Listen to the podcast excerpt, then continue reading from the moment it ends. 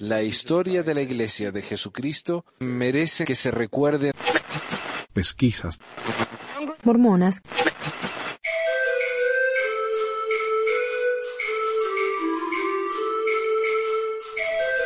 Bienvenidos, muchísimas gracias por escucharnos de nuevo aquí en Pesquisas Mormonas. Les habla Manuel, como siempre, su pesquisador habitual desde el mentón del mormonismo aquí en Ogden, Utah. El episodio de hoy, perdón, es una especie de continuación del episodio anterior. Ah, hoy vamos a hablar un poco acerca de la poliandria de José Smith. Y vamos a explicar un poco los términos más adelante, pero ah, quiero dar una especie de introducción, porque el ensayo de hoy, eh, lo que voy a leer hoy, el episodio de hoy, es un ensayo que se dio en una conferencia de, de Fair Mormon, que es el grupo este apologista de la iglesia. Pero bueno, yo voy a hablar de todo eso igual. A ver, en el episodio anterior mencioné que desde un punto de vista social o histórico, por lo menos desde mi punto de vista, si dos personas están de acuerdo con vivir en, en un matrimonio plural, entonces eso es su decisión y el gobierno no debería interferir. Por supuesto que desde un punto de vista teológico la cosa es diferente. Hay, hay gente que, que, está de acuerdo, gente que no está de acuerdo, pero yo no me meto porque este no es un programa teológico. Así que eso lo vamos a dejar para los expertos. Pero cuando se habla acerca de la poliandria, la cosa es diferente. ¿no? En este caso, José Smith se declaró a mujeres que ya estaban casadas, muchas de las cuales tenían esposos en misiones a las cuales el mismo José los había mandado. Por eso es que muchos piensan que la razón por la que José Smith los mandó a una misión fue para sacárselos de encima mientras él se les declaraba a sus esposas. El caso de Sarah Pratt, esposa de Parley B. Pratt, es tal vez el más conocido. Y deberíamos hablar acerca de, de ella en algún programa futuro. bueno, algunas de las justificaciones que se dan para explicar la poligamia, volviendo a la poligamia, son, uh, había pocos hombres, por lo menos esto es lo que me dijeron a mí, creciendo en la iglesia. Había pocos hombres por lo que las mujeres tenían que participar de la poligamia si querían sellarse con alguien, eh, lo cual como sabemos es necesario para la salvación. Muchos hombres se casaron con mujeres viudas o solas que necesitaban protección económica, etc. Por supuesto que estas explicaciones no aguantan un escrutinio serio, pero si uno considera la existencia de la poli poliandria, entonces uno puede ver claramente que la poligamia fue una institución inventada por los hombres. Uh, ¿Por qué digo esto? Bueno, si había pocos hombres para las muchas mujeres solteras, ¿por qué no elegían mujeres de entre las tantas que estaban solteras en vez de quitárselas a sus legítimos esposos? o si estas mujeres ya tenían a un hombre para que les diera una protección material y temporal, ¿por qué casarse con otros hombres que en muchos casos tenían menos posibilidades de mantenerlas? Um, si ven en los casos de las mujeres que se casaron con José y de las que hablamos en el programa, qué sé yo, a ver, um, Huntington, por ejemplo, viene a la mente, uno puede claramente ver que su situación temporal, económica, etcétera, después de dejar a sus esposos para casarse con líderes de la iglesia, empeoró considerablemente. Sabemos que Brigham Young se casó con muchas de las esposas poliéndricas de José Smith una vez que José Smith murió, y muchas de estas mujeres vivieron en una pobreza terrible.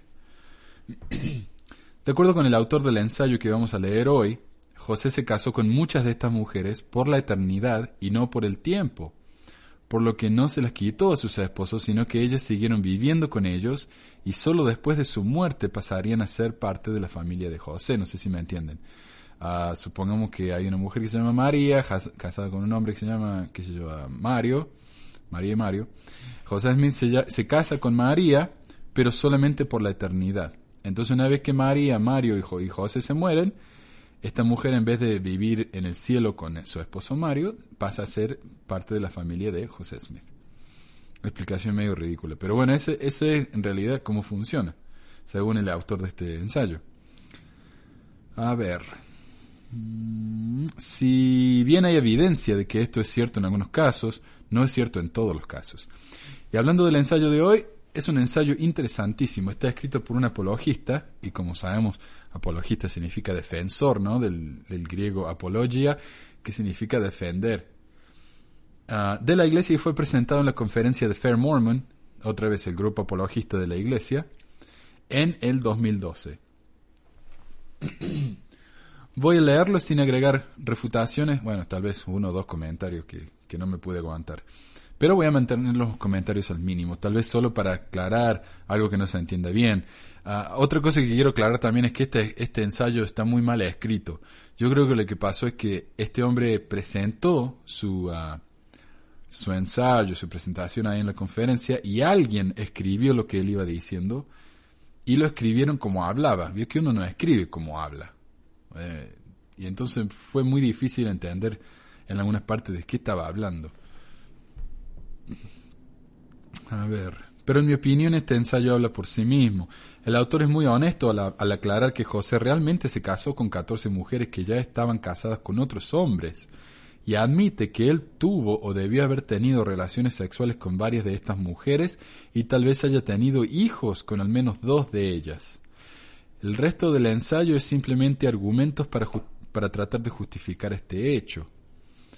Y me parece que es simplemente eso, una justificación, ya que no importa lo que el autor trate de decir o cómo trate de retorcer los hechos, la realidad es que José se casó con 14 mujeres que ya estaban casadas antes con otros hombres. Y no fue que se divorciaron y después se casaron con José, no. Ellos se casaron con José mientras estaban casadas con sus esposos. Por eso se llama poliandria. A ver, términos importantes. Poligamia sabemos que es eh, matrimonios múltiples, pero como dijo Joel hace un tiempo, eh, no importa el matrimonio de quién, si es un hombre con muchas mujeres o una mujer con muchos hombres, no importa, los dos son poligamia. Poliginia o poliginia es un hombre casado con más de una mujer. Poliginia. Y poliandria es una mujer casada con más de un hombre. Literalmente poliandria significa muchos hombres, ¿no? Poli del, eh, ah, del griego. Creo que es el griego. Que significa muchos. Y andria, de andros, ese sí es griego y significa hombre. Entonces muchos hombres. El ensayo se llama La poliandria sexual de José Smith y el traje nuevo del emperador, en una inspección más cercana que encontramos. Una referencia al título, cuando él dice el, traje nuevo del emperador, por supuesto se está refiriendo al... A, cuando decimos el, el, cuento del emperador, ¿no? Que solamente los tontos admitían ver algo cuando no había nada. Entonces lo que está diciendo es, los que ven algo pecaminoso o malo en la poliandria de José Smith son en realidad engañados, porque en realidad no había nada ahí. Pero bueno, vamos a ver si es cierto, porque para mí el artículo este es muy revelador y revela más de lo que el autor incluso quiere admitir. Me salté la introducción porque es medio, medio cursi ¿no? y es necesario, pero bueno, dice, mi investigación apoya Uh, perdón, me olvidé de decir que este autor, tal vez lo dije, este autor escribió tres libros acerca de la poligamia, o no, un libro de tres volúmenes acerca de la poligamia de José Smith. Y por lo que escuché, es un, son tres volúmenes que se, se ¿cómo se dice? Se, se tuercen lo más que puede, ¿no? La lógica para tratar de defender a José Smith. Mi investigación, dice el hombre este. Oh, se llama Brian Hales. Mi investigación apoya que 14 de las esposas plurales de José Smith tenían maridos legales. Podría ser que en la historia de José Smith la poligamia es lo más difícil de entender. Dentro de la poligamia, el sellamiento de José a otras mujeres legalmente casadas es el más difícil. Así que estamos hablando de un tema muy complicado hoy.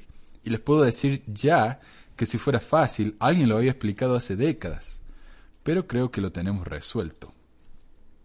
Ahora, hay dos preguntas. ¿Por qué lo hizo? ¿Y acaso las mujeres realmente tenían dos maridos? Responder la pregunta de por qué lo hizo no nos obliga, en, no nos obliga, oh, perdón, nos obliga a introducir algunos conceptos nuevos. José enseñó que el matrimonio puede ser eterno y que todo el mundo debe ser sellado para ser exaltado. Esto no es algo nuevo para nosotros, todos hemos oído esto. Pero fuera del mormonismo, estas son ideas más o menos nuevas. Emanuel Swedenborg había hablado del matrimonio eterno y él murió en 1772. Pero en realidad nadie hablaba de matrimonio eterno. La idea de que había que estar casado para obtener la salvación más alta sigue siendo una enseñanza realmente nueva y algo diferente. Para responder a la pregunta de por qué, es simplemente que las 14 mujeres, cuando se enteraron sobre el matrimonio eterno, eligieron a José Smith para ser su eterno marido. es así de simple. ellos lo prefirieron antes que los hombres con los que estaban casadas. Ah, cuatro de las mujeres no podían ser selladas a sus esposos legales porque esos maridos no eran santos de los últimos días activos. Pero las diez restantes, ah, dijimos cuatro, sí, pero las diez restantes cuyos, cuyos esposos eran santos activos, eligieron a José. Así que algunas eh, observaciones. es un poco raro que una mujer se casara con un miembro activo de la iglesia, pero que se sellara a José Smith en un matrimonio eterno. Sí, ¿cuál es el punto? No? O sea, él lo está diciendo aquí. Muchas de las mujeres estaban casadas con no miembros, el matrimonio eterno es necesario para la salvación, entonces, bueno, nos sellamos con José, aunque no vivamos con él. Pero diez estaban casadas con miembros de la iglesia, entonces, ¿por qué? ¿Por qué se sellaron con José? Y esa es la pregunta. Y él dice, así que algunas observaciones, es un poco raro que una mujer se casara con un miembro activo de la iglesia, pero que se sellara a José Smith en un matrimonio eterno. Y José podría ser criticado por ser insensible a esos diez maridos. Pero ninguno de ellos se quejó. Ah, entonces está bien. No tenemos ninguna queja de ninguno de ellos. Y podría haber sospecha de que José eh, había coaccionado o obligado a las mujeres. Pero esto no es compatible con ningún tipo de documentación. Ninguna de las mujeres se quejó y, y tenemos buena documentación de que José enseñó que los deseos de la mujer deben respetarse en todos los casos y hay por lo menos cinco casos en los que las mujeres lo rechazaron. Y la única razón por la que sabemos de ello es porque estas mujeres después hablaron del asunto, José nunca habló de ello. Él no trató de destruir sus reputaciones, no las castigó, él simplemente las dejó ir porque esa fue su elección. Y yo dije que no iba a hacer comentario, pero es inevitable que miren, eh, acá el eh, Mr. Hales dice, las mujeres eligieron a José. Las mujeres eligieron a José. Sin embargo, acá tenemos casos en los que José eligió a las mujeres, las mujeres lo rechazaron estuvieron tan horrorizadas que fueron y hablaron acerca de ello. Y José fue un tan buen hombre que ni siquiera habló mal de ellas. ¡Wow! Ok.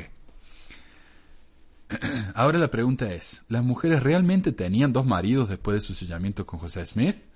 Bueno, de acuerdo a sus enseñanzas, la respuesta es no. José Smith enseñó que el matrimonio celestial y plural eran parte del nuevo y sempiterno convenio. Él también enseñó que de hecho que he hecho abrogar todos los convenios antiguos con respecto a esto, y este es un convenio nuevo y sempiterno. Estas escrituras están Doctrina y Convenio 132.4 y Doctrina y Convenio 22.1. El convenio que se estaba discutiendo era entonces el bautismo y no tenemos constancia de que José Smith aplicara este principio al nuevo y sempiterno convenio del matrimonio. Ah, entonces la escritura, claro, la escritura de doctrina del convenio no habla del matrimonio, habla del bautismo. Yo nunca escuché eso. Ah, la revelación se, se limita a establecer todos los convenios antiguos son abrogados, es decir, eliminados, y que este es un convenio nuevo y sempiterno. En consecuencia, un sellamiento en el nuevo y sempiterno convenio sustituiría un pacto legal matrimonial, haciendo que fuera abolido. Entonces, si José se casaba con estas mujeres en el templo, el casamiento de estas mujeres con sus maridos, ¡pum! Eh, legal, eh, quedaba abolido. Por supuesto, es un juez nunca se tragaría esto. Ah, y por supuesto también va en contra del, del, del artículo de fe que dice que estamos sujetos a reyes, magistrados, bla, bla, bla. Porque en, en última estamos haciendo lo que queremos, ignorando las leyes del país. Las mujeres que contraen a la vez un pacto legal y un sellamiento a perpetuidad por tiempo y eternidad, no tendrían a partir de entonces dos maridos legales, legales en los ojos de Dios, con los cuales ella podría experimentar relaciones sexuales. Si una mujer no tenía dos maridos, después de ser sellada a José, ¿eran sus maridos civiles, matrimonios civiles de repente anulados? La respuesta de nuevo es no. ¿Ok? Pero para entender cómo funciona esto, vamos a introducir algunas ideas nuevas. La evidencia histórica demuestra que las mujeres eh, legalmente casadas podían ser selladas solo por la eternidad a alguien que no fuera su marido civil. El pacto del matrimonio sellado no se aplicaría hasta la próxima vida. Y si uno, lee a Compton, que escribió el gran libro de las esposas plurales de José Smith, Ah, si uno lee a Compton, si uno lee a Quinn, uno de los más grandes historiadores mormones, ambos dicen, no, esto nunca sucedió, no hay nada grabado en el siglo XIX. Ah, de que eran selladas solamente por la eternidad. No, dicen ellos, no, no hay nada de eso, es un invento. Pero Mr. Hales dice, bueno, adivinen qué, desde que esos libros fueron escritos, ahora existe evidencia, los libros de Compton y Quinn. Esta es la carta que Andrew Jensen, que era un investigador independiente en el momento y más tarde se convirtió en historiador asistente de la iglesia, o sea que no tenía ninguna preferencia por José Smith, obviamente, era muy neutral, el historiador de la iglesia. Él se él está entrevistando a una de las esposas plurales de José Smith. Ah, no era historiador todavía, pero lo fue más adelante. Okay. Él está entrevistando a una de las esposas plurales de José Smith. No sabemos cuál de ellas, y esto ocurrió al comienzo del año 1887. Él está entrevistando a esta mujer, quien probablemente fue Elisa Snow. ¿Y por qué cree el señor Hales que fue Elisa Snow? En mi opinión, porque Elisa Snow fue la más grande defensora de la poligamia en la iglesia. Ella estuvo casada con su marido, después se casó con, con José Smith, después se casó con Brigham Young. pero no estamos seguros uh, si fue Elisa Snow. Si, eh, y dice la entrevista, si bien el profeta José y el señor Sayers se tenían un gran afecto, el señor Sayers era el marido legal de Ruth Voth Sayers, una de las esposas plurales de José, el señor Sayers, sin darle mucha importancia a la, a la teoría de una vida futura, insistió insistió que su esposa Ruth fuera sellada al profeta por la eternidad y que él mismo podría reclamarla en esta vida. O sea, cásate con José, no importa, mientras tanto en esta vida, mientras que en esta vida estés conmigo, está todo bien. Ella estaba de acuerdo en sellarse con el profeta en la presencia de Emma Smith y así pasó a ser contada entre las esposas plurales del profeta. Ah, otra vez, no, tengo que hacer un comentario porque esto es ridículo. Primero que nada, eh, ¿qué esposo le va a reclamar a la esposa que se case con otro? Por más que sea algo en lo que no cree. Y es más, dice acá, él no creía en la vida eterna. Entonces, ¿qué le importa si se casaba con él o no? Es un argumento extremadamente ridículo. Ah, otra, en, la presencia de Emma Smith, Emma Smith fue famosa por echar a las esposas de José Smith de la casa, tirar las valijas a la calle que se fueran. Emma Smith agarró uno de los regalos que José le dio a una esposa, un reloj, lo tiró al piso y lo pisoteó. Y me van a decir a mí que Emma Smith estuvo presente durante el casamiento y no dijo nada y estaba feliz.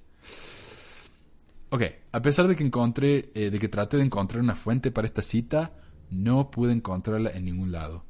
No estoy seguro de dónde sacó el autor esta crónica, ya que no hay ninguna referencia a ningún libro en esta, en esta charla, a ningún artículo.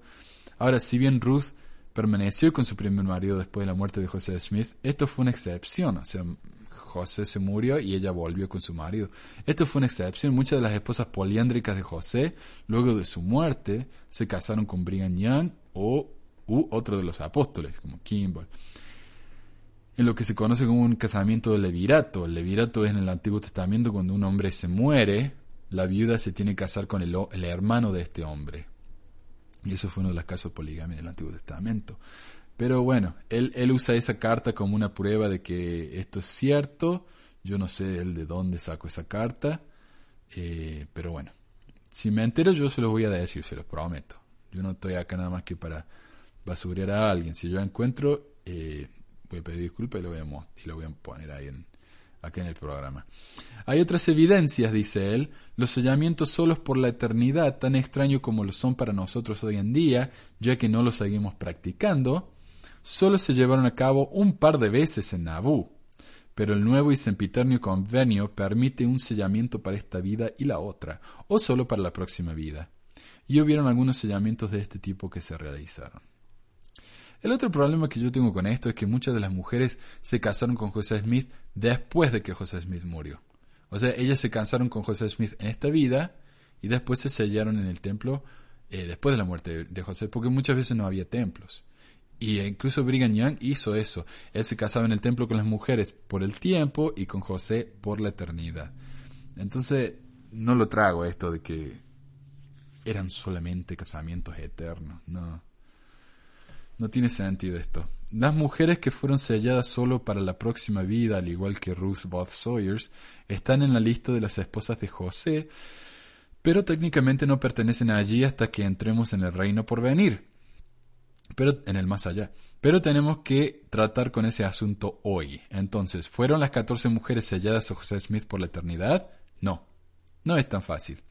Al menos tres de los sellamientos fueron por tiempo y eternidad, y en un pacto que reemplazó el pacto legal.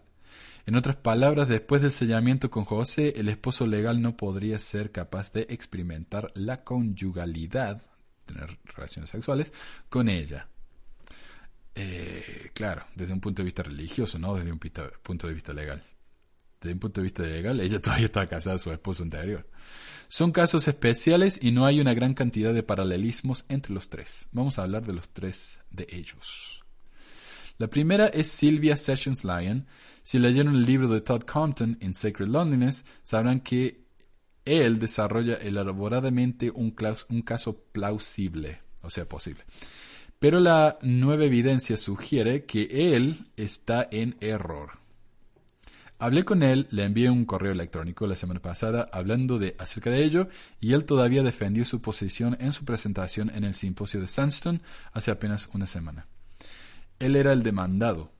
Pero eso no se puede hacer, y verán el porqué aquí en un minuto. Silvia se casó con Windsor Lyon el 21 de abril de 1838 en una ceremonia legal realizada por José Smith. En Sacred Loneliness, in Sacred Loneliness, el libro de Compton, ah, utiliza la fecha del 8 de febrero de 1842 como la fecha de sellamiento entre José y Sessions. Este es el primer problema. La hija fue concebida, concebida un año más tarde, el 18 de mayo de 1843. Y esta hija creo que es la verdadera hija de José Smith. yo quiero aclarar, esta es la primera vez que yo, que yo escucho que alguien asegura de que José Smith tuvo una hija o un hijo. Y este es un defensor de la iglesia diciéndolo. Okay.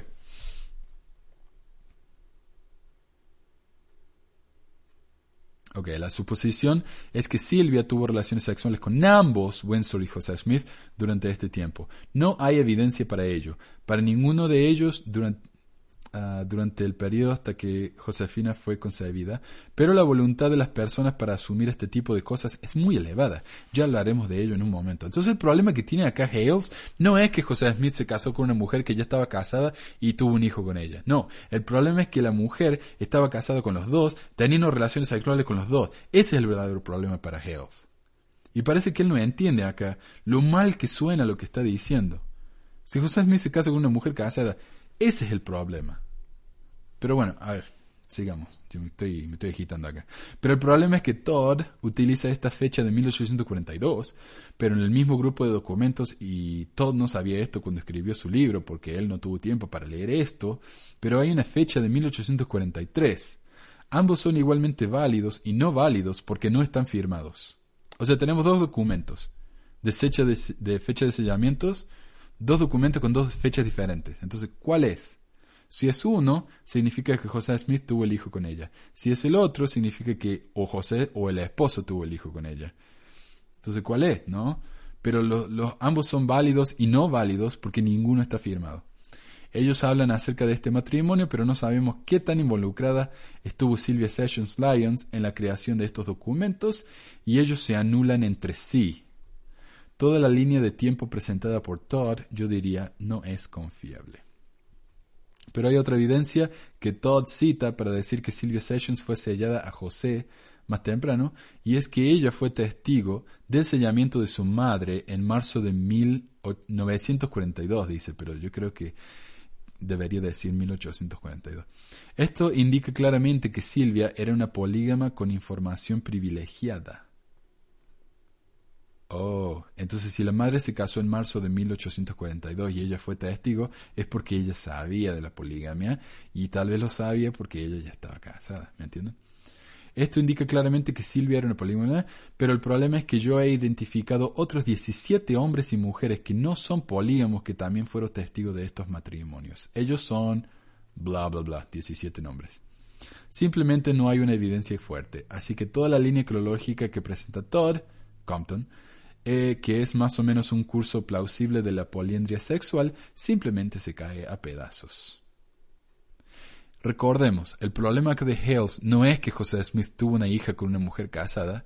El problema de Hales es que José Smith tuvo una, hija con una mujer casada, pero eh, el esposo legal de ella no tendría relaciones sexuales con ella. Porque si los dos están teniendo relaciones sexuales, entonces es eh, infidelidad y fornicación. Pero si solamente José la está eh, solamente José es el que tiene relaciones con ella, entonces está bien, está bien. Aunque ella esté casada con el otro. No, solamente José está teniendo relaciones sexuales con ella, está bien, porque están sellados en el templo.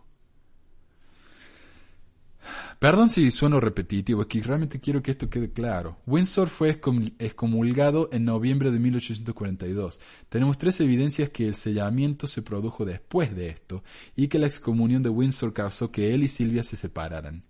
Ya estaban separados por lo que estaban por lo que estaban legalmente casados pero separados. Y entonces José se selló a Silvia después de la excomunión. Es en un documento que sin duda se utilizó para escribir su artículo de registro histórico en 1887 sobre el matrimonio plural. Andrew Judson escribió: Silvia Session estaba casada con el señor Lyon. Cuando él se fue de la iglesia, ella fue sellada al profeta José Smith. En otra parte se refiere a Silvia como ex esposa de Windsor Lyons. En 1815, Josefina, la niña, la hija de supuestamente José Smith, relató que en 1882, pocos meses después de que su madre muriera, ella le dijo de una forma muy dramática que había sido sellada al profeta en el momento en que su esposo, el señor Lyon, estaba fuera de la comunión de la iglesia, y que Josefina era en realidad hija de José Smith. Así nomás. Tu papá, José Smith. Josefina se casó con un hombre llamado Fisher y hay toda una familia Fisher en Bountiful que, que, descienden de esto. Y he estado en contacto con algunos de los descendientes y que están empezando a decir que quizás tenemos que hacer una afirmación de que en realidad estamos viniendo de José Smith y no de Windsor Lyon. De mi investigación solo hay dos niñas, niñas de las varias esposas. Josefina es una, la otra es la hija de Olivia Frost, o hijo, ni siquiera conocemos el género, ya que tanto Olivia Frost como la criatura eh, murieron antes de que abandonaran Nauvoo. Corrección acá. Ok. Y eso es todo. Ah, eso es todo. Solamente tuvo dos, dos hijos con otras mujeres. Nada más. No, no, hay, no hay problema. Ah, hay referencias a un tercero, pero no sabemos. Tal vez alguna evidencia nueva se vaya a presentar y vamos a averiguarlo. A mí lo que me encanta es la honestidad de este hombre él trata de defender las barbaridades de las que habla, pero él es muy honesto. En cuanto a la línea cronológica, nos encontramos con que Windsor y Sylvia se casaron en 1838. Ella concibió tres hijos, entonces él fue excomulgado y eso es cuando se separaron. No fue un divorcio legal, pero ella entonces es sellada a José en un matrimonio que sostengo que habría reemplazado al matrimonio legal de todos modos lo que suspendería cualquier conyugalidad entre Silvia y Windsor. Josefina, Josefina fue concebida, José Smith fue asesinado, Windsor se rebautizó y luego se unieron él y, luego se reunieron y el matrimonio legal siguió intacto. Ok. Ahora, ¿no es esto extraño? Sí, es extraño. ¿Es poliandria sexual? ¿Es inmoral? ¿Están violando la ley de castidad que José enseñó? No, no lo es. Vamos a ver más ejemplos de este tipo de cosas, pero es gente real como usted y como yo, luchando con un mandamiento muy complicado. Yo le voy a decir, este hombre dice que es un historiador, por supuesto el, trabajo de él es anestesista. Él no tiene estudio de, historiador ni nada de eso, él es un anestesista. Y en la página de él, que se llama josephsmithspolygamy.com, ah, él explica que la razón por la que José Smith tuvo esposas polígamas es porque vio un ángel. Y el ángel le dijo que lo hiciera. No fue elección de José, fue el ángel que le dijo. Entonces, Por supuesto que él no le puede decir al ángel que no. Siguiendo. El segundo de los 14 casos es Mary Heron. Ella probablemente es un personaje nuevo para la mayoría aquí, porque las únicas personas que siquiera la mencionan son Quinn en la parte, parte posterior de una de sus publicaciones, ojalá me dice colegio porque yo las tengo, y es mencionado brevemente por Compton. El asunto es un poco complicado y no tenemos mucha información, pero Joseph Ellis Johnson estuvo involucrado en una relación adúltera. Su condición de miembro se discutió en una reunión del Consejo el 2 de septiembre de 1850 en Salt perdón, en Salt City, Brigham Young presidiendo. En su defensa, Joseph E. Johnson informó que estaba familiarizado con el primer frigging, esto es lo que dice, ¿no? Y yo voy a usar la palabra en inglés para no usar una palabra que ofenda a nadie.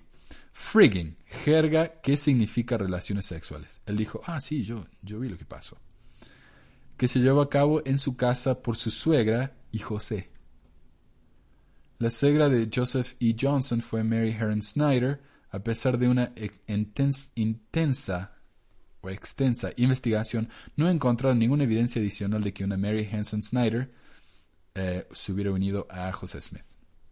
Entonces este es el único testimonio que tenemos de que se estuvieron juntos. John Snyder, el marido legal de Mary Heron, uh-uh, estaba en una misión en Inglaterra a partir del marzo de 1842 a este enero de 1843. José y Joseph E. Johnson no construyó su casa en Ramus, Illinois, hasta 1843. un segundito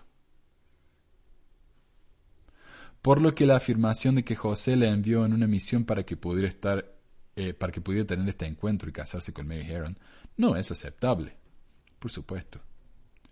Pero hay varias interpretaciones que son posibles dependiendo de lo que se esté dispuesto a asumir, ya que tenemos pocos datos.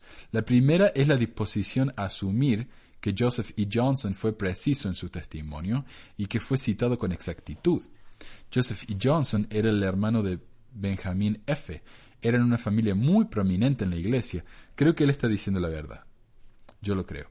Estoy dispuesto a hacer esa suposición, pero las siguientes suposiciones que están dispuestos a hacer son muy importantes. Que estén dispuestos a hacer son muy importantes. Porque si uno asume que no hubo sellamiento plural, que José solamente tuvo una aventura con Mary Heron sin ningún tipo de matrimonio, entonces es adulterio. Si se quiere asumir que hubo un sellamiento plural y que ella también estaba teniendo relaciones sexuales con su marido legal, entonces es poliandria sexual. Y esto es lo que, lo que promueve Michael Quinn y lo que cree que lo que cree él que pasó. Si se cree que hubo un sellamiento plural, haciendo que el matrimonio legal se disolviera, el marido civil, entonces eh, la relación es un matrimonio consecutivo primero el, marido civil, después José Smith, o sea, uno y después el otro, se acabó el primero, y ahora con el segundo. ahora, aquí hay algunas observaciones. Ninguno de los líderes que escucharon la declaración de Joseph E. Johnson en 1850 pareció preocupado. No hay ninguna de las eh, no hay nada en las notas que afirmara que hubo algún problema. John y Mary soportaron largos periodos separados después de salir de Nauvoo. John y Mary dejaron de tener hijos en el año 1833, ya sea debido a la infertilidad de Mary o la falta de relaciones sexuales, porque después de su muerte John Snyder se volvió a casar y tuvo hijos. O sea, no es su culpa del hombre, si hubo culpa es de ella, que no podía tener hijos. Mary murió en 1852 y nunca fue sellada a John Snyder durante sus vidas. John vivió hasta 1857, perdón, 1875 y tuvo muchas oportunidades para sellarse, ya sea mientras ambos estaban vivos o con un representante después de la muerte, pero nada de esto ocurrió, o sea, en el templo, ¿no? Como se dice en inglés, un proxy, que no me puedo acordar cómo se dice en español. Eh, finalmente, John Snyder vivía en Salt y fue un devoto creyente durante toda su vida. John Taylor escribió su obituario, alabando lo bueno que era como miembro de la iglesia, Así que se podría argumentar que o no sabían nada de lo que estaba pasando con su esposa, eh, lo que era poco probable, o que él sabía lo que estaba pasando y no afectó su testimonio. Ah, José Esmila con mi mujer. Ah, ok, ah, está todo bien. Ay, ay, ay. Yo dije que no iba a hacer comentario, pero la ridiculez de este papel me está, me está subiendo la, la tensión. Así que volviendo a los supuestos o las suposiciones, solo habrá que elegir. No lo sabemos. Es un verdadero rompecabezas. Debido a la falta de documentación, histórica, la naturaleza exacta de la relación de José Smith con Mary Herron es indefinible en la actualidad. Tal vez vamos a obtener algo de información en el futuro, ¿no? El caso de Sarah Ann Whitney, que es la esposa legal de Joseph C. Kingsbury, está más y mejor documentada o documentado. Es posible que hayan oído hablar de ella. Sara se casó con José en un sellamiento de tiempo y eternidad en julio de 1842. Es posible que hayan estado involucrados sexualmente, pero no lo sabemos. No hay ninguna referencia real a la misma. Pero tenemos la oración que se utiliza para sellar y se refiere a la posibilidad de la progenie. O sea, cuando uno se casa en el templo, la oración del sellamiento dice ¿no? que uno tiene que tener hijo y todo eso. Así que podría haber sucedido. Ella está en mi lista de 12 mujeres que creo, creo que posiblemente estuvieron involucradas sexualmente con José. 12 mujeres. Nueve meses más tarde, después del sellamiento y por razones que aún no conocemos, José fue a Joseph C. Kingsbury, un hombre soltero en Nauvoo, y le pidió que se casara legalmente con Sarah Ann, que estaba sellada con él. ¿no? Eh, sellada por eternidad conmigo, ¿por qué no te casas con ella? Y que se mostraran como una pareja casada por todo Nauvoo, apariencia, ¿no? Y así lo hicieron.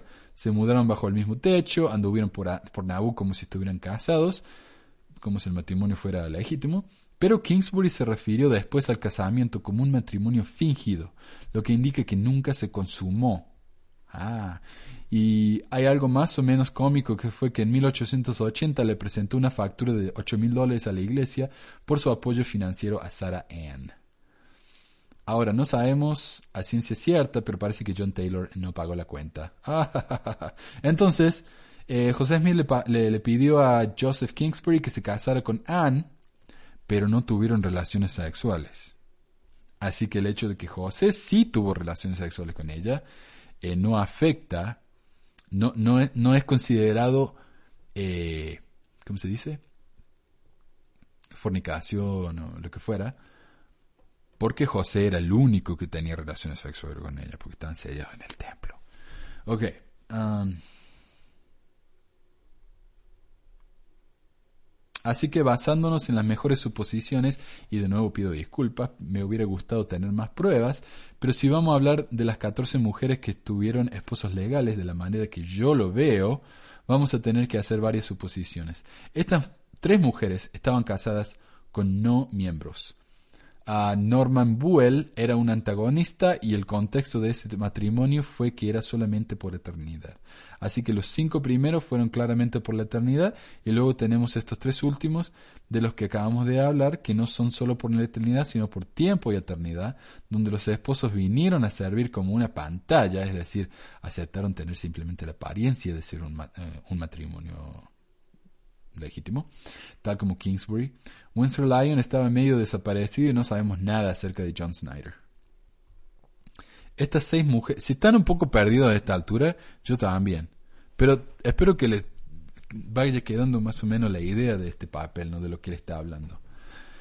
Estas seis mujeres en el medio son interesantes debido a que sus seis maridos fueron santos devotos de los últimos días.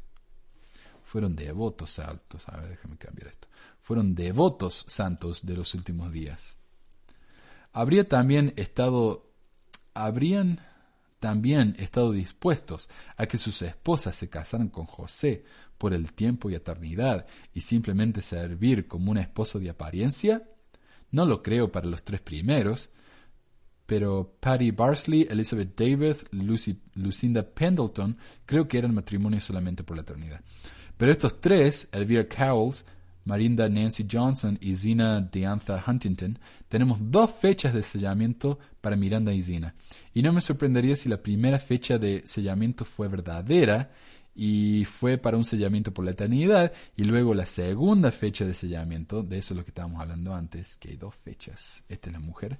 La segunda fecha fue algo así como, bueno, sabes que yo voy a estar con José por toda la eternidad, creo que prefiero estar con él en esta vida también.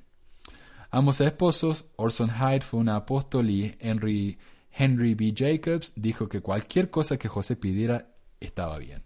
Así que creo que ambos habrían estado dispuestos a que sus esposas se casaran con José. Ah, Jonathan Holmes, hay una historia muy dudosa más tarde en la cronología de que José le dijo, ¿te casarías con Elvira para ser un marido de apariencia? Al igual que con José Kingsbury, o al igual que con Joseph Kingsbury. Joseph. Es una historia muy tardía en la historia, no es creíble.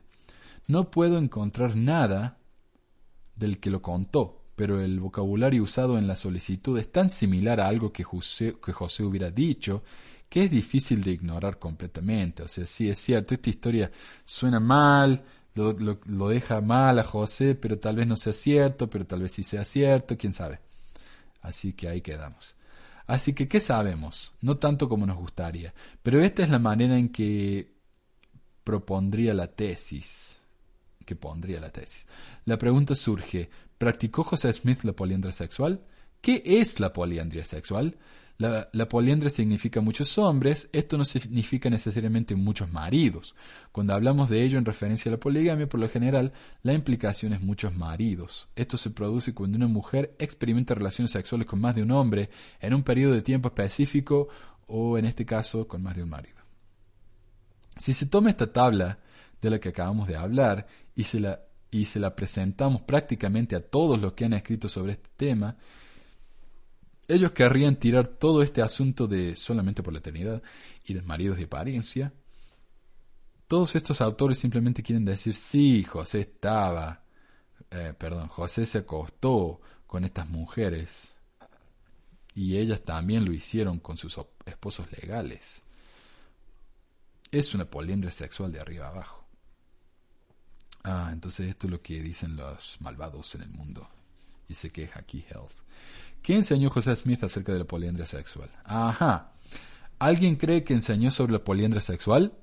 Ahora estamos entrando en estas ideas nuevas que mencioné antes. Sí, lo hizo. Él describe en Doctrinas y Convenios 132 tres posibles situaciones de poliandria sexual. Una de ellas está en los versículos 61 a 63.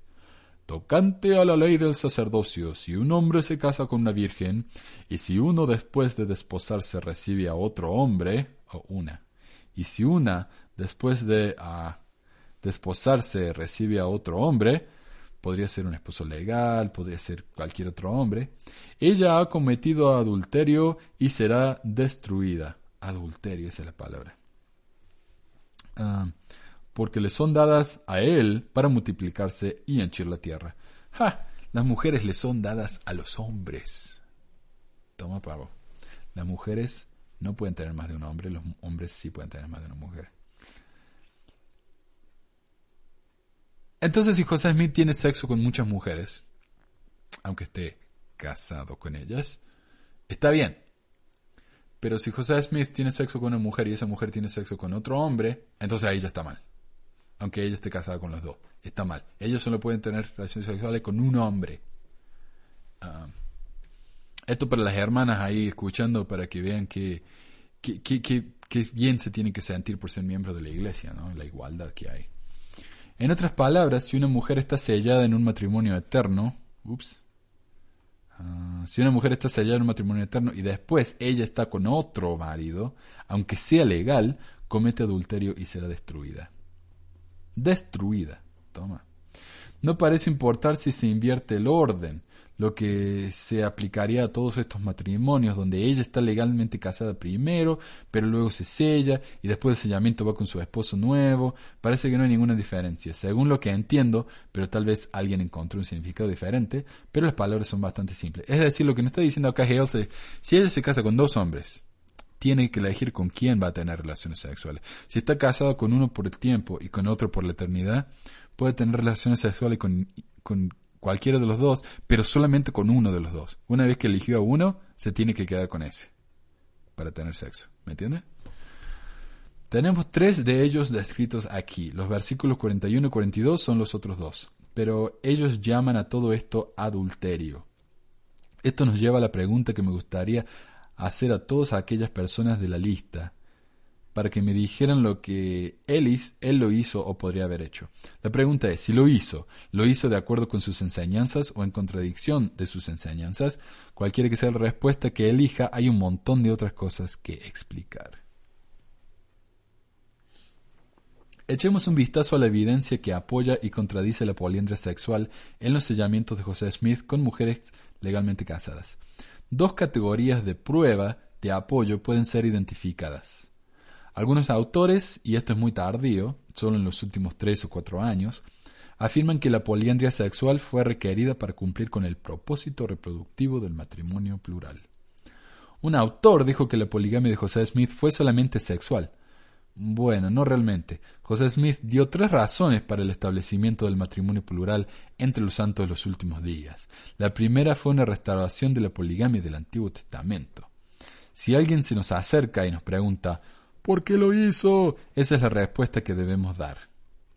Porque es fácil. Solo hay que apuntar a Abraham, se puede a se puede apuntar a Jacob en el Antiguo Testamento. José era un profeta restaurador y él restauró esto, la poligamia, por supuesto. Es simple.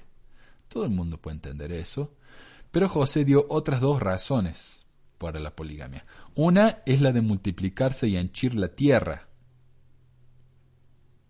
Hay muchos espíritus premortales nobles y grandes y necesitan familias devotas para nacer en esta tierra. Claro, si no podemos convertir a suficientes personas, eh, tengamos 3 millones de hijos y ahí vamos a hacer una religión de 3 millones. Mira, es simple. Hay muchos espíritus premortales eh, nobles y grandes y necesitan familias devotas para nacer en esta tierra. Oh. Ahora, si le decimos esto a un cristiano regular, van a mirarnos como si estuviéramos locos. Oh, no, completamente normal esto por lo que no funciona muy bien en ese entorno. Pero funciona para nosotros, y es verdad, él lo hizo, mencionó esto varias veces y está en la sección 132. La última razón, la cual será mucho menos entendida incluso por algunos santos de los últimos días, pero sin duda para la gente fuera de la iglesia, es que proporciona cónyuges para todas las mujeres dignas. De nuevo, de nuevo, si esta es la justificación para la poliandria, de que las mujeres necesitan de la poligamia, de que las mujeres necesitan a un hombre digno. Entonces, ¿por qué José se casó con mujeres que ya estaban casadas con miembros dignos? José le pidió la mano a Sarah Pratt, que estaba casada con Parley P. Pratt, que era una apóstol. No me pueden decir que el hombre no era digno, según el concepto de la iglesia. Por eso a mí que estas, estas justificaciones son ridículas y son solamente eso, justificaciones que dejan de lado muchas de las cuestiones más difíciles. Ah, de nuevo se me subió la, la, presión. Ok, de nuevo. Cuando José enseñó que la exaltación solo se da a las parejas, ya sea que uno tenga que tener un mismo número de mujeres o hombres dignos en el juicio, o que uno tenga que proveer la posibilidad de que haya más hombres o más mujeres, y en este caso lo único previsto en el artículo 132 es que habrá más mujeres que hombres dignos. Ah, porque las mujeres son tan buenas, por eso la, se las demos a los hombres como si fueran eh, posesiones. Históricamente, en el siglo XIX, los estadounidenses consideraron a las relaciones sexuales no tradicionales, que han incluido la poliandria, como una disminución de la fecundidad o la fertilidad. No habrían mirado a la poliandria sexual como una manera de multiplicarse y henchir la tierra. En su libro de 1841, Elements of Obstetrics, Obstetric, Obstetric, perdón, Elements of Obstetric Medicine, el Dr. David E. Davis, Dr. David C. Davis, escribió, es una opinión generalizada y una que, que parece bien fundada de que el exceso en el uso de los medios de impregnación son sobre todo desfavorables al interés de la fecundidad. Así se explica la esterilidad casi uniforme de las prostitutas más públicas. Es decir, mientras uno más tiene relaciones sexuales, eh, menos probabilidades de tener un hijo, por supuesto. En realidad, ellas, las prostitutas de las que habla este doctor, eran estériles a causa de las enfermedades de transmisión sexual. Eh, en otras palabras, en Nabu, la poliandria sexual no habría sido vista como una manera de multiplicarse y henchir la tierra. Habría sido visto como una forma de disminuirla. Así que este argumento tiene que desaparecer Fisiológicamente, el segundo donante de esperma no mejora la fertilidad de la mujer. Echemos un vistazo a la evidencia histórica. Michael Quinn está escribiendo un artículo defendiendo la postura de que José practicó la poliandra sexual y espero que cualquier editor que decida publicarlo me permite que dé una respuesta. Porque sí, así funciona, ¿no? Cualquier editor que publique un libro publica la, visión contraria, por supuesto. Totalmente ah, razonable. Porque he oído sus argumentos y ha sido muy amable en el intercambio de emails conmigo, pero la evidencia simplemente no existe.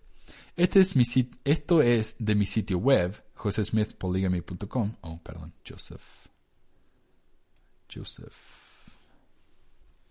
josephsmithpolygamy.com. Estas son todas las evidencias que puedo encontrar. Simplemente no hay un montón de cosas interesantes aquí, no hay evidencias. No hay ninguna evidencia sólida, solo un par de cosas que se pueden llamar evidencia secundaria o pruebas adicionales. Vamos a hablar de algunas cosas que están por venir que yo sé que Michael, Michael Quinn, ha mencionado y Todd Compton también. Este es el caso de Mary Elizabeth Rawlings Leitner. Leitner, sí. En una carta escrita por Joseph, José, oh, Joseph F. Smith, el sobrino de José Smith, mencionó que hay algunas cosas, uh, hay algunas cosas que serían imprudentes que ella, María Rawlings, hiciera públicas.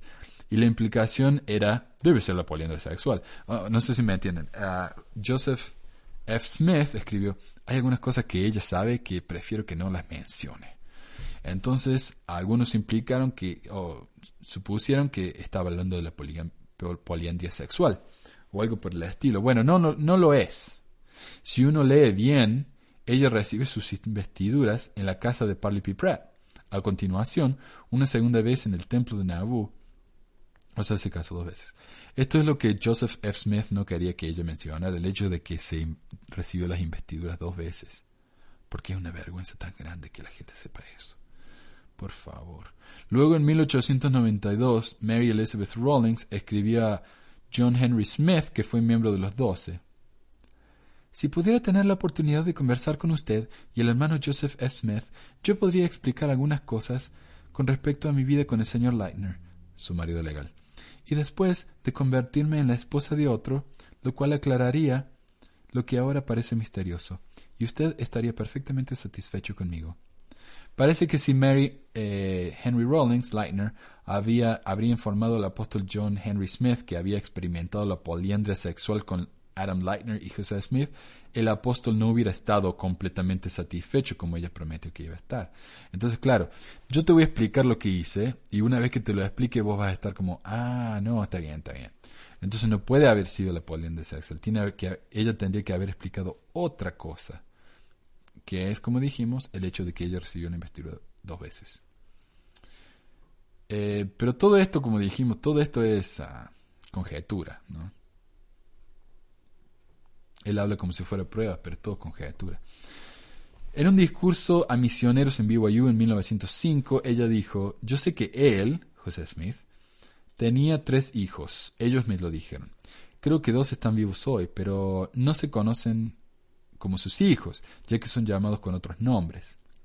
Michael Quinn afirma que ella está hablando de hijos de esposas poliándricas.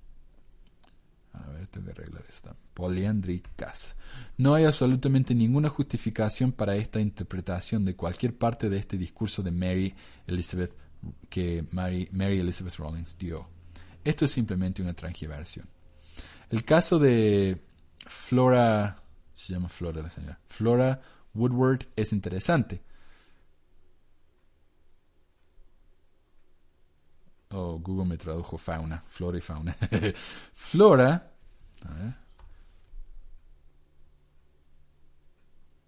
Se casó con José en la primavera de 1843, ah, pero no tenemos una fecha. El 22 de agosto ella tuvo un enfrentamiento con Emma.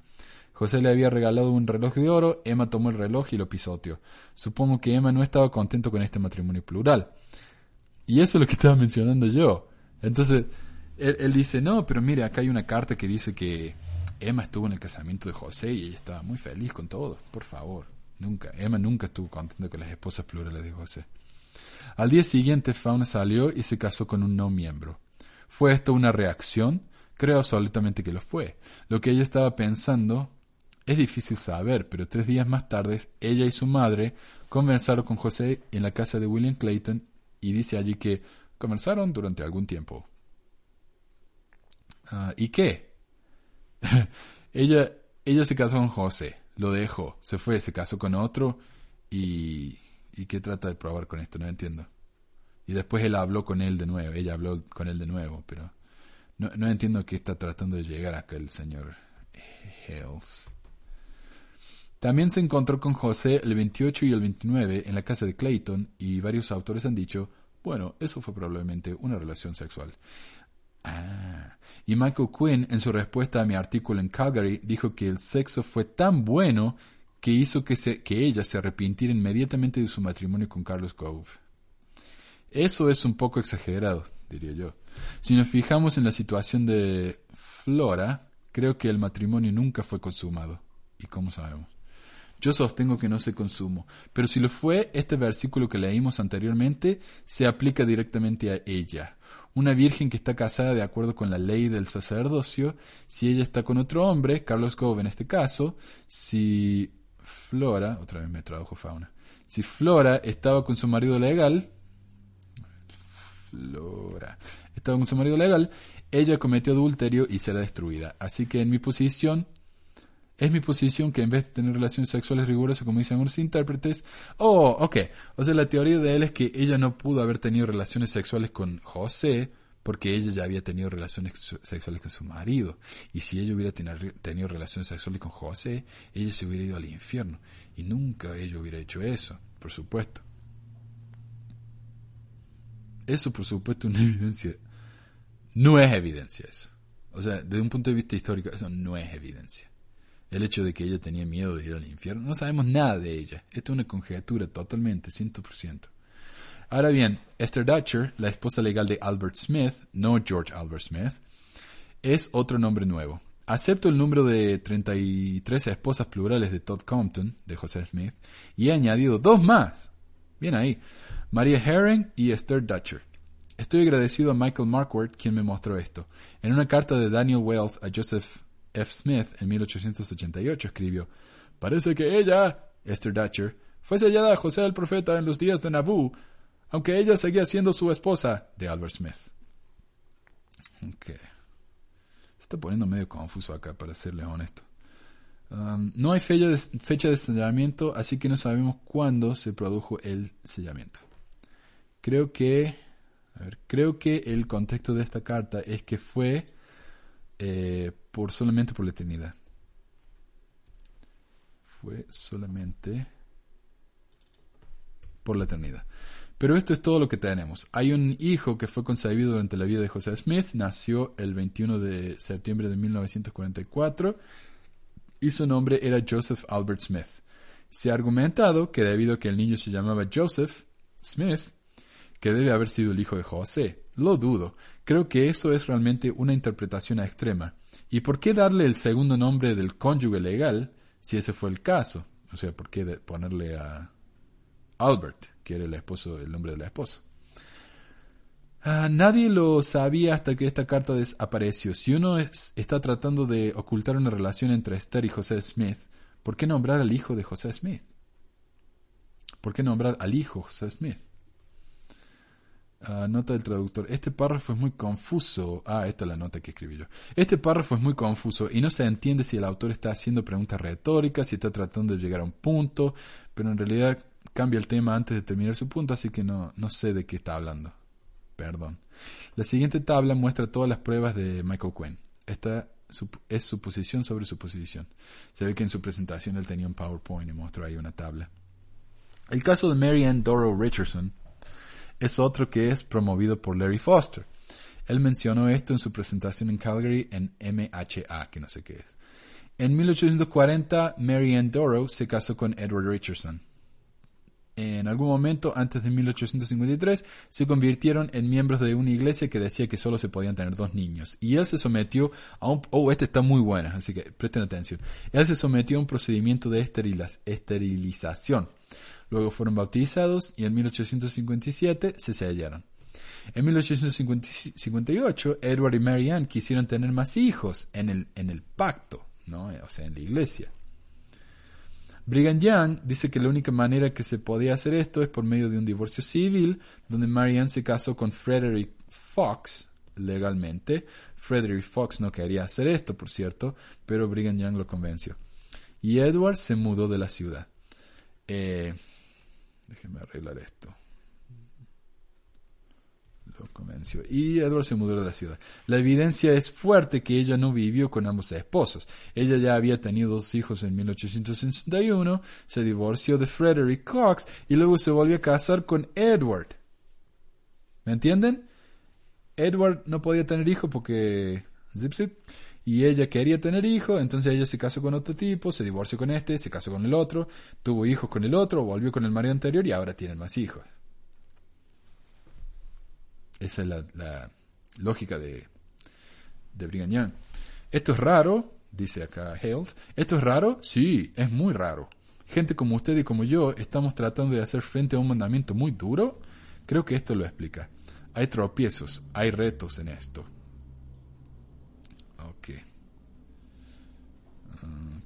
Echemos un, vistazo a la evidencia contradictoria. Esto es algo con lo que ninguno de los proponientes se han, se han ocupado. La observación número uno.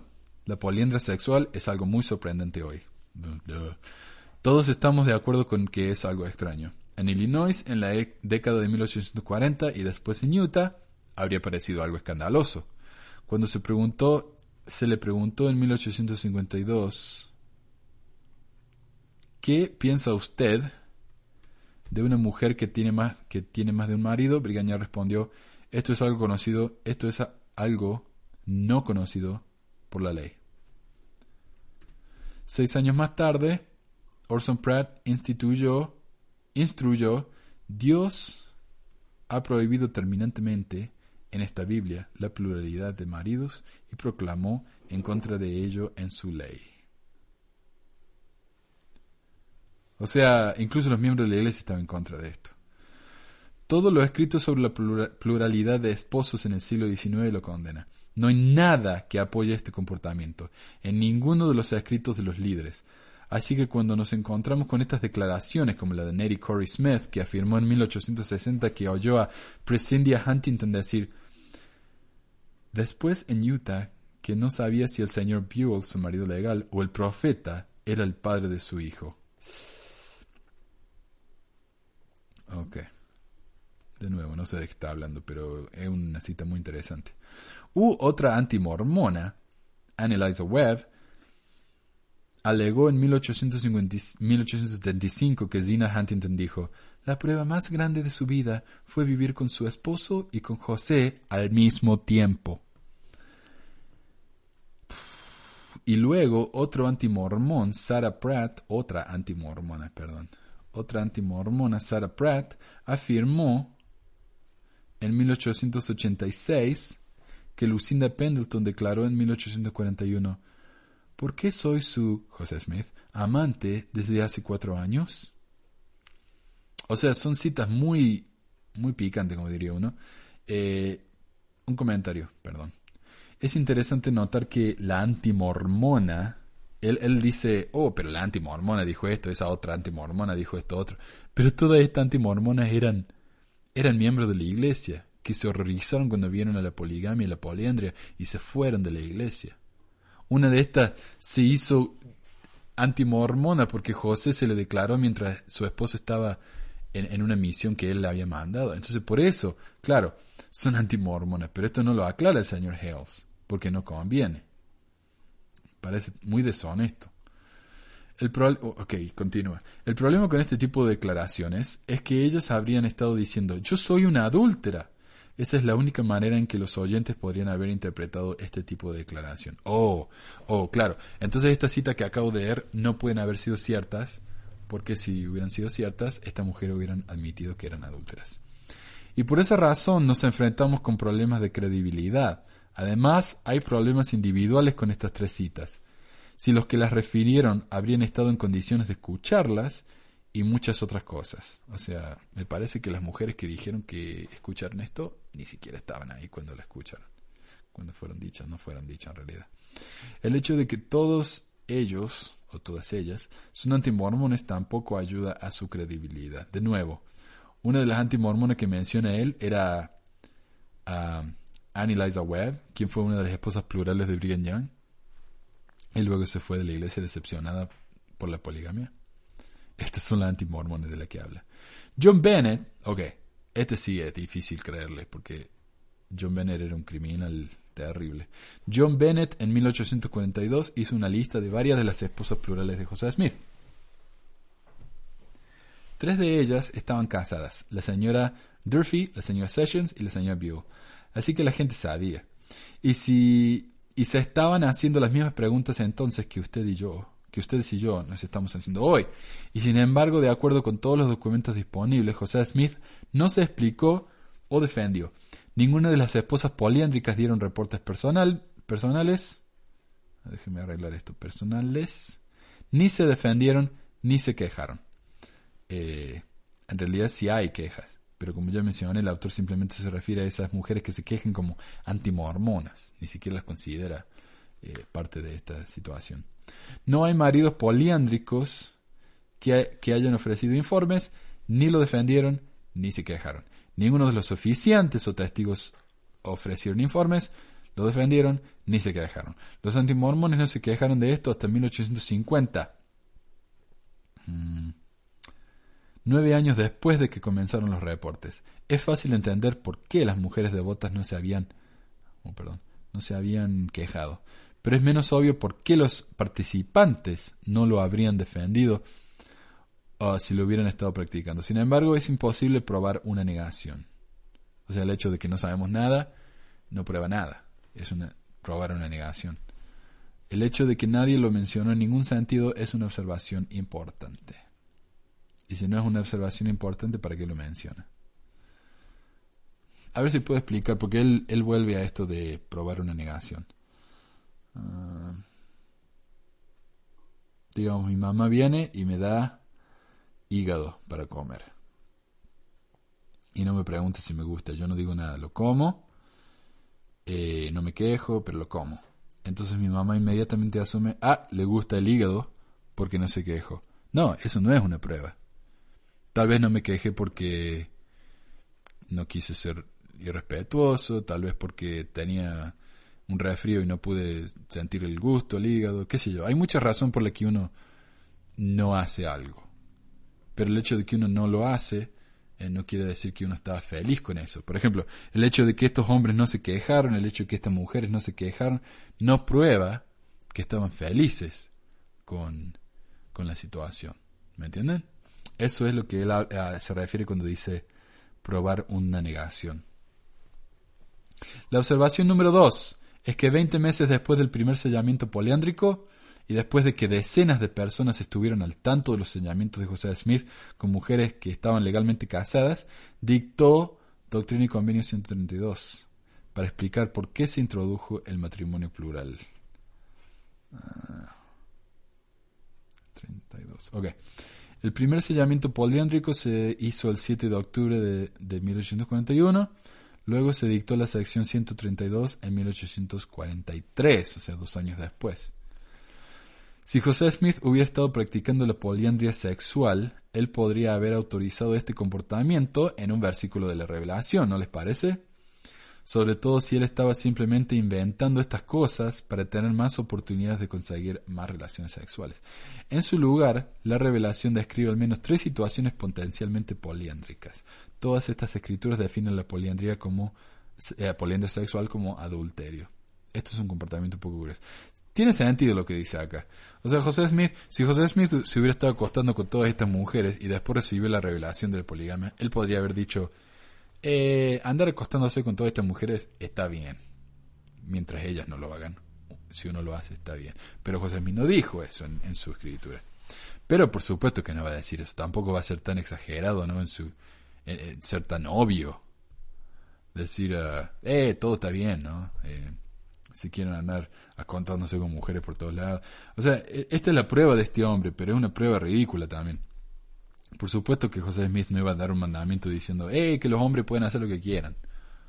No, Eh, eso no es prueba de nada. Otra vez, e, es, es, probar una negación, probar un negativo.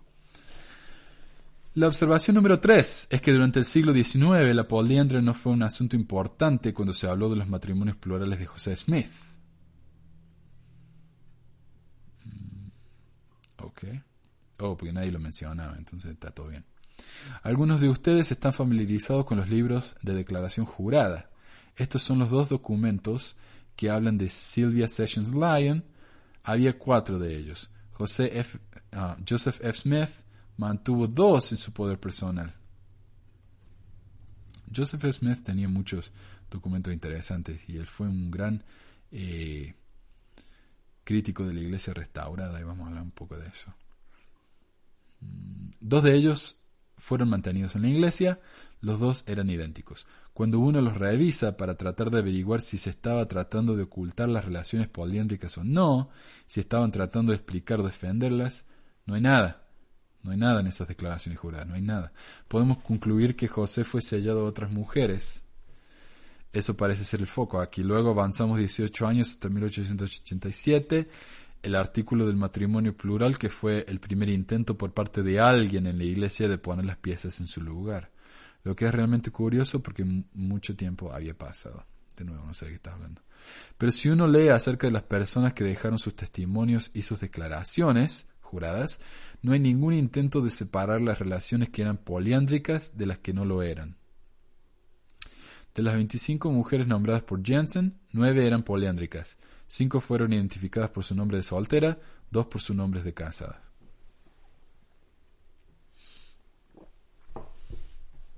Las observaciones de que la poliandria no fue un asunto importante en el siglo XIX podría explicarse de varias maneras diferentes. Una de ellas es que la poliandria sexual no se practicó. De nuevo, estamos probando un negativo. Simplemente porque nadie habló de la poliandria no quiere decir que no haya pasado. La observación número 4 es que en 1892 la iglesia restaurada afirmó, ah, la escribo acá como RSUD por restaurada de los santos de los últimos días, la iglesia restaurada afirmó ser sucesora de la verdadera iglesia de José Smith y demandó, es decir, hizo un juicio a la iglesia de Cristo, Temple Lot, para obtener posesión del terreno del templo de Missouri. Esto yo lo vi cuando estuve ahí en Missouri hace dos semanas. Eh, hay un terreno que se llama el terreno del templo, el Temple Lot, y hay cuatro iglesias mormonas diferentes en ese terreno. José Smith dedicó el terreno para construir un templo. Por supuesto, cuando José Smith murió, eh, unos dijeron, nosotros somos los verdaderos seguidores de José Smith. Otros dijeron, no, nosotros somos los verdaderos seguidores de José Smith. Y se separaron entre muchas, muchas ramas. Eh, la iglesia restaurada, la iglesia mormona, la iglesia que se llama la iglesia de Cristo, que ese fue el primer nombre que José Smith le dio a la iglesia, la iglesia de Cristo, y la iglesia del remanente de la iglesia de Jesucristo. Las cuatro quieren parte del terreno, o el terreno. Eh, la iglesia restaurada tiene la mayoría del terreno, de los 60 acres creo que tiene 40. Y la iglesia de Cristo tiene solamente dos acres. Eh, lo, interesante es que los dos acres que tienes están justo en el terreno que José dedicó. Ellos tienen la, piedra que fue eh, plantada ahí en, en, el, en el terreno cuando José la dedicó. Entonces ellos tienen la, la mejor parte del, terreno. Entonces la iglesia restaurada dijeron, bueno, nosotros queremos eso, nosotros queremos esa parte del, del lote. Entonces le hicieron un juicio. Ahora el juicio era para ver quién eran los verdaderos seguidores de José Smith. Imagínense eso, un juicio, eh, un juicio en, en, el, en, en la corte, en la corte de la ciudad para decidir quiénes son los verdaderos seguidores de José Smith. La iglesia, la iglesia de Cristo, eh, para demostrar que la restaurada no era la verdadera, los verdaderos seguidores de José Smith, dijeron, ah, pero miren, José Smith tuvo muchas esposas y ustedes no tienen muchas esposas, entonces ustedes no son los verdaderos seguidores de José Smith. A ver. Entonces, para demostrar que José Smith era polígamo, lo que hicieron fue llamaron a muchas de las esposas sobrevivientes de José Smith para que declararan en la corte. Ok. Ah, y la iglesia mormona, la Sud, eh, ellos apoyaron a, a la iglesia del, del Temple Lot, de la iglesia de Cristo. Porque la iglesia mormona siempre se llevó muy mal con la iglesia restaurada. Como dijimos, Joseph Smith escribió muchos libros muy en contra de esta iglesia. Y su hijo, Joseph Fielding Smith, también tiene una gran sección en, uno de sus libros, ese que tiene tres volúmenes, eh, habla muy mal también de la iglesia restaurada. Que en realidad a mí me parece una lástima porque de todas las iglesias mormonas que he conocido son los que más me gustan. Me parece una gente muy, muy decente, muy abierta acerca de su historia, muy eh, ellos no, no ocultan nada como, como los mormones hacen. Y yo sé que hace como una hora y cuarto que estoy hablando, pero les prometo que falta poco, faltan unas dos páginas nada más. A ver, en 1892 había nueve de las esposas plurales de José Smith que estaban todavía vivas. De ellas, tres habían sido esposas poliándricas. La primera mujer que llamaron a testificar no era una de las esposas poliándricas, fue Melissa Lott, que vivió 30 millas al sur de Ley. Ley queda cerca de Provo, un poquito al norte de Provo. Ella testificó de su relación carnal con José. La segunda esposa plural que llamaron fue Emily Partridge, quien vivía en Salt Lake City. Ella no era una mujer poliéndrica y ella también testificó de tener relaciones sexuales con José. Ah, y los abogados de la iglesia restaurada fueron realmente muy directos. Si uno lo lee, es un testimonio notable. Y sí, yo lo leí, a ver si lo tenemos acá. No, no está aquí, pero si yo lo leí y los, los abogados siguen preguntándoles, ¿no? ¿Y cuántas veces eh, estuvo usted con José y las, mujeres horrorizadas? ¿Por qué me pregunta eso? ¿Qué, qué falta de respeto? Pero sí, las dos lo admiten. Ah, lo que es interesante es que después de esto se saltearon a las tres esposas poliándricas, a pesar de que estaban disponibles. Sina Huntington fue presidenta general de la Sociedad de Socorro de la Iglesia, vivió a vivió a unas cuadras, creo que cuatro, vivió a unas cuadras de donde se estaban tomando las declaraciones en Salt Lake.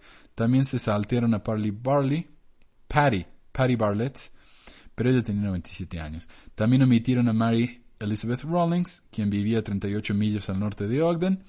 Ella era bien conocida por los hermanos. Estas mujeres estaban disponibles si hubieran querido llamarlas. En su lugar llamaron a Lucy Walker, quien vivía 82 millas al norte de Logan, 82 millas al norte de Logan es como 100 millas al norte de donde vivo yo.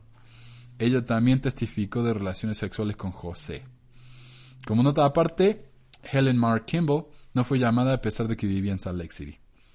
Había escrito dos libros defendiendo al matrimonio plural y hubiera sido un excelente testigo. Si uno lee su diario, el diario de esta mujer, el cual fue transcrito por Todd Compton, sabría que estas personas estaban en la ciudad. Su hija fue a oírlos hablar el domingo por la noche antes de tomar las disposiciones. Ella estaba totalmente disponible.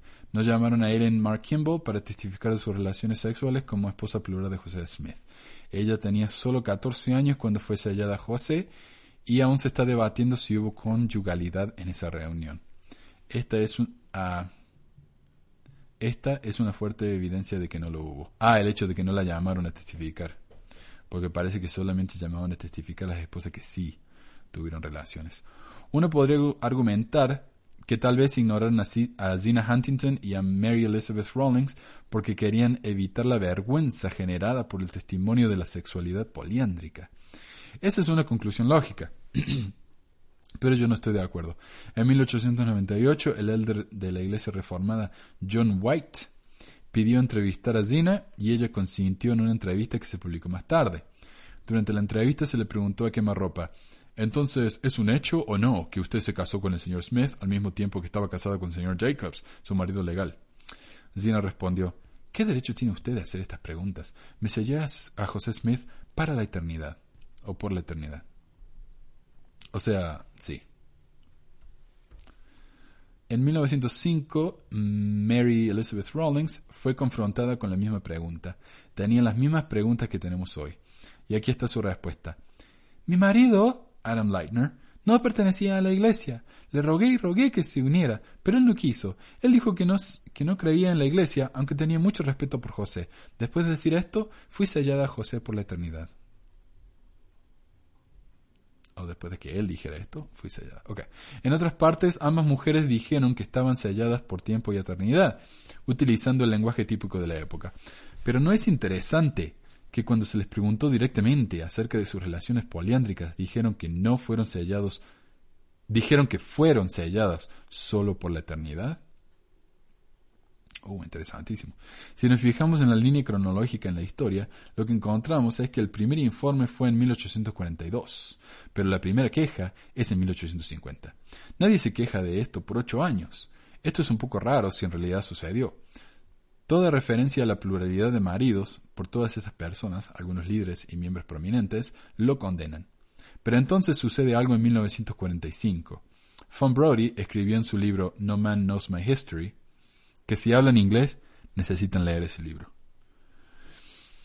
Eh, Von Brody escribió, José Smith podía, con cierta honestidad, arremeter contra el adulterio en la misma semana en que se acostó con la mujer de otro, o de hecho las esposas de varios hombres, porque había incluido una ceremonia matrimonial muy especial. ¿Entienden? A mí me parece totalmente perfecta esa, oración. Y en ninguna parte Hills lo contradice. Se, queja, se ríe de ella, pero no lo contradice.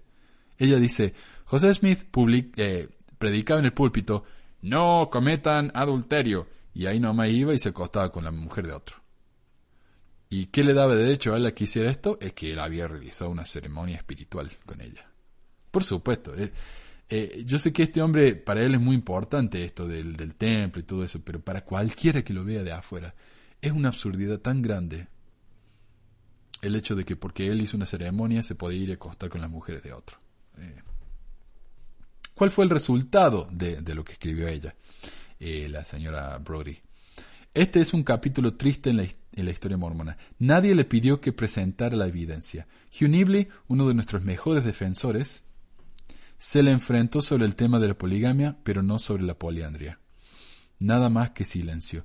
Me gustaría afirmar que Von Brody introdujo un tema en la historia de la iglesia que todos quisieron ignorar. El tema es que José Smith practicaba la poliandria sexual. Nadie quería tocar eso, nadie quería reconocer que estaba allí, por décadas. Luego, en 1975, una página más le prometo, en 1975 Dan Bachman, quien es una gran persona, un educador de la iglesia y un buen amigo, escribió su tesis, la cual es notable por la cantidad de detalles que incluyó. ¿De quién tomó su ejemplo? ¿De los líderes de la iglesia que condenaron el tema por 100 años?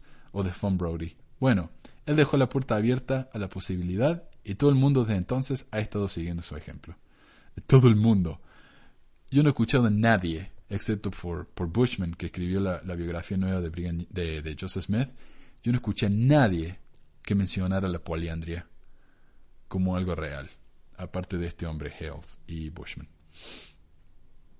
Y Von Brody, por supuesto, pero ella ya estaba fuera de la iglesia cuando escribió eso. Y ella, de hecho, era la hija del presidente McKay. Y el presidente McKay se rehusó a, excomulgarla por lo que escribió. No porque fue la sobrina, sino porque así era el presidente McKay. Él, él no le gustaba excomulgar a la gente, simplemente porque dijeran algo que iba en contra del, del discurso oficial de la iglesia. Yo creo que es el momento de que haya transparencia en este asunto para investigar si el asunto es real o una carnada, es decir, algo diseñado para engañarnos.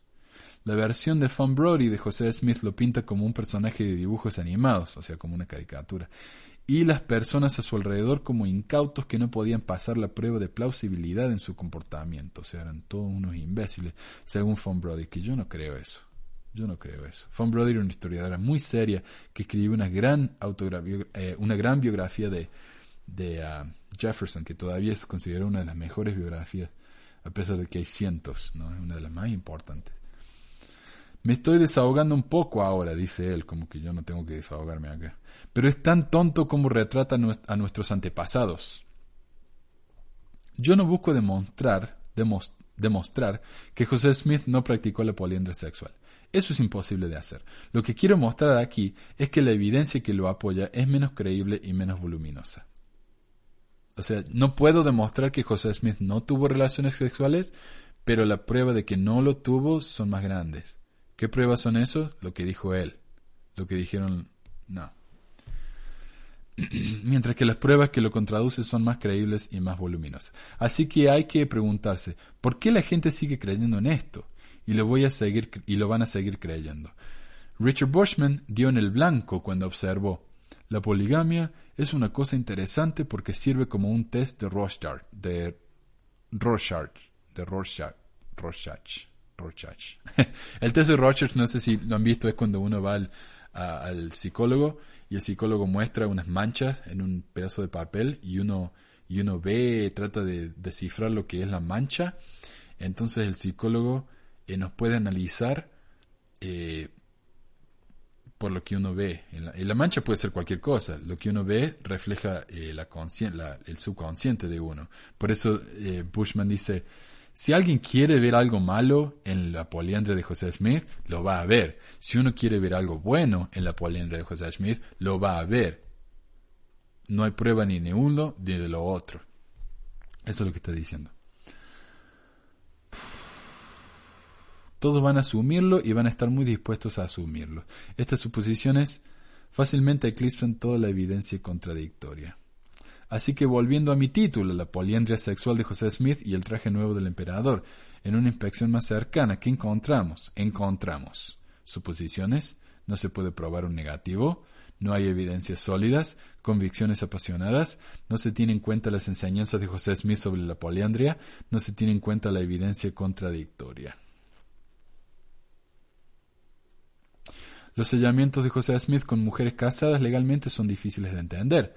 Desde nuestro punto de vista actual son extraños, pero no violaron la estricta ley de castidad que José Smith enseñó. También, de acuerdo a los documentos disponibles, la fe de los participantes en José Smith y sus enseñanzas no se vio afectada por estas uniones plurales.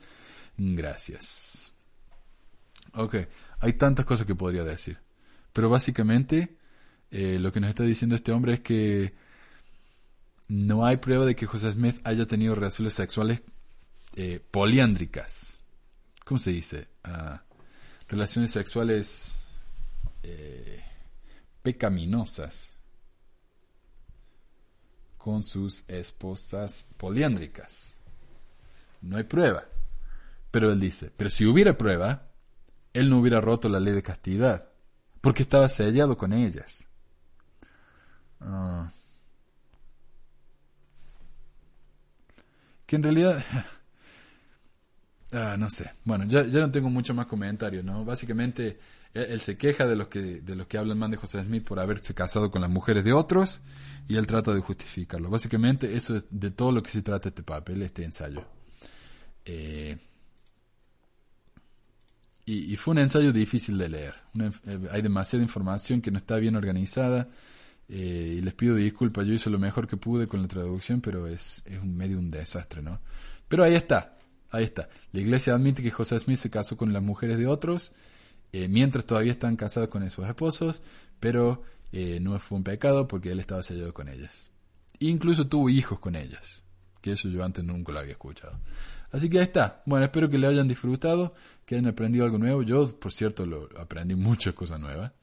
Eh, muy interesantes. Así que, bueno, espero que les haya interesado, les haya gustado, no los haya hecho dormir o apagado el, la computadora antes de, terminar. Así que gracias por, por, su paciencia y yo creo que voy a estar volviendo pronto con un, un episodio eh, probablemente acerca de las 116 páginas perdidas del libro de Mormón porque vi que los muchachos de Piensa Mormón lo han traducido, así que capaz que use la, la traducción de ellos.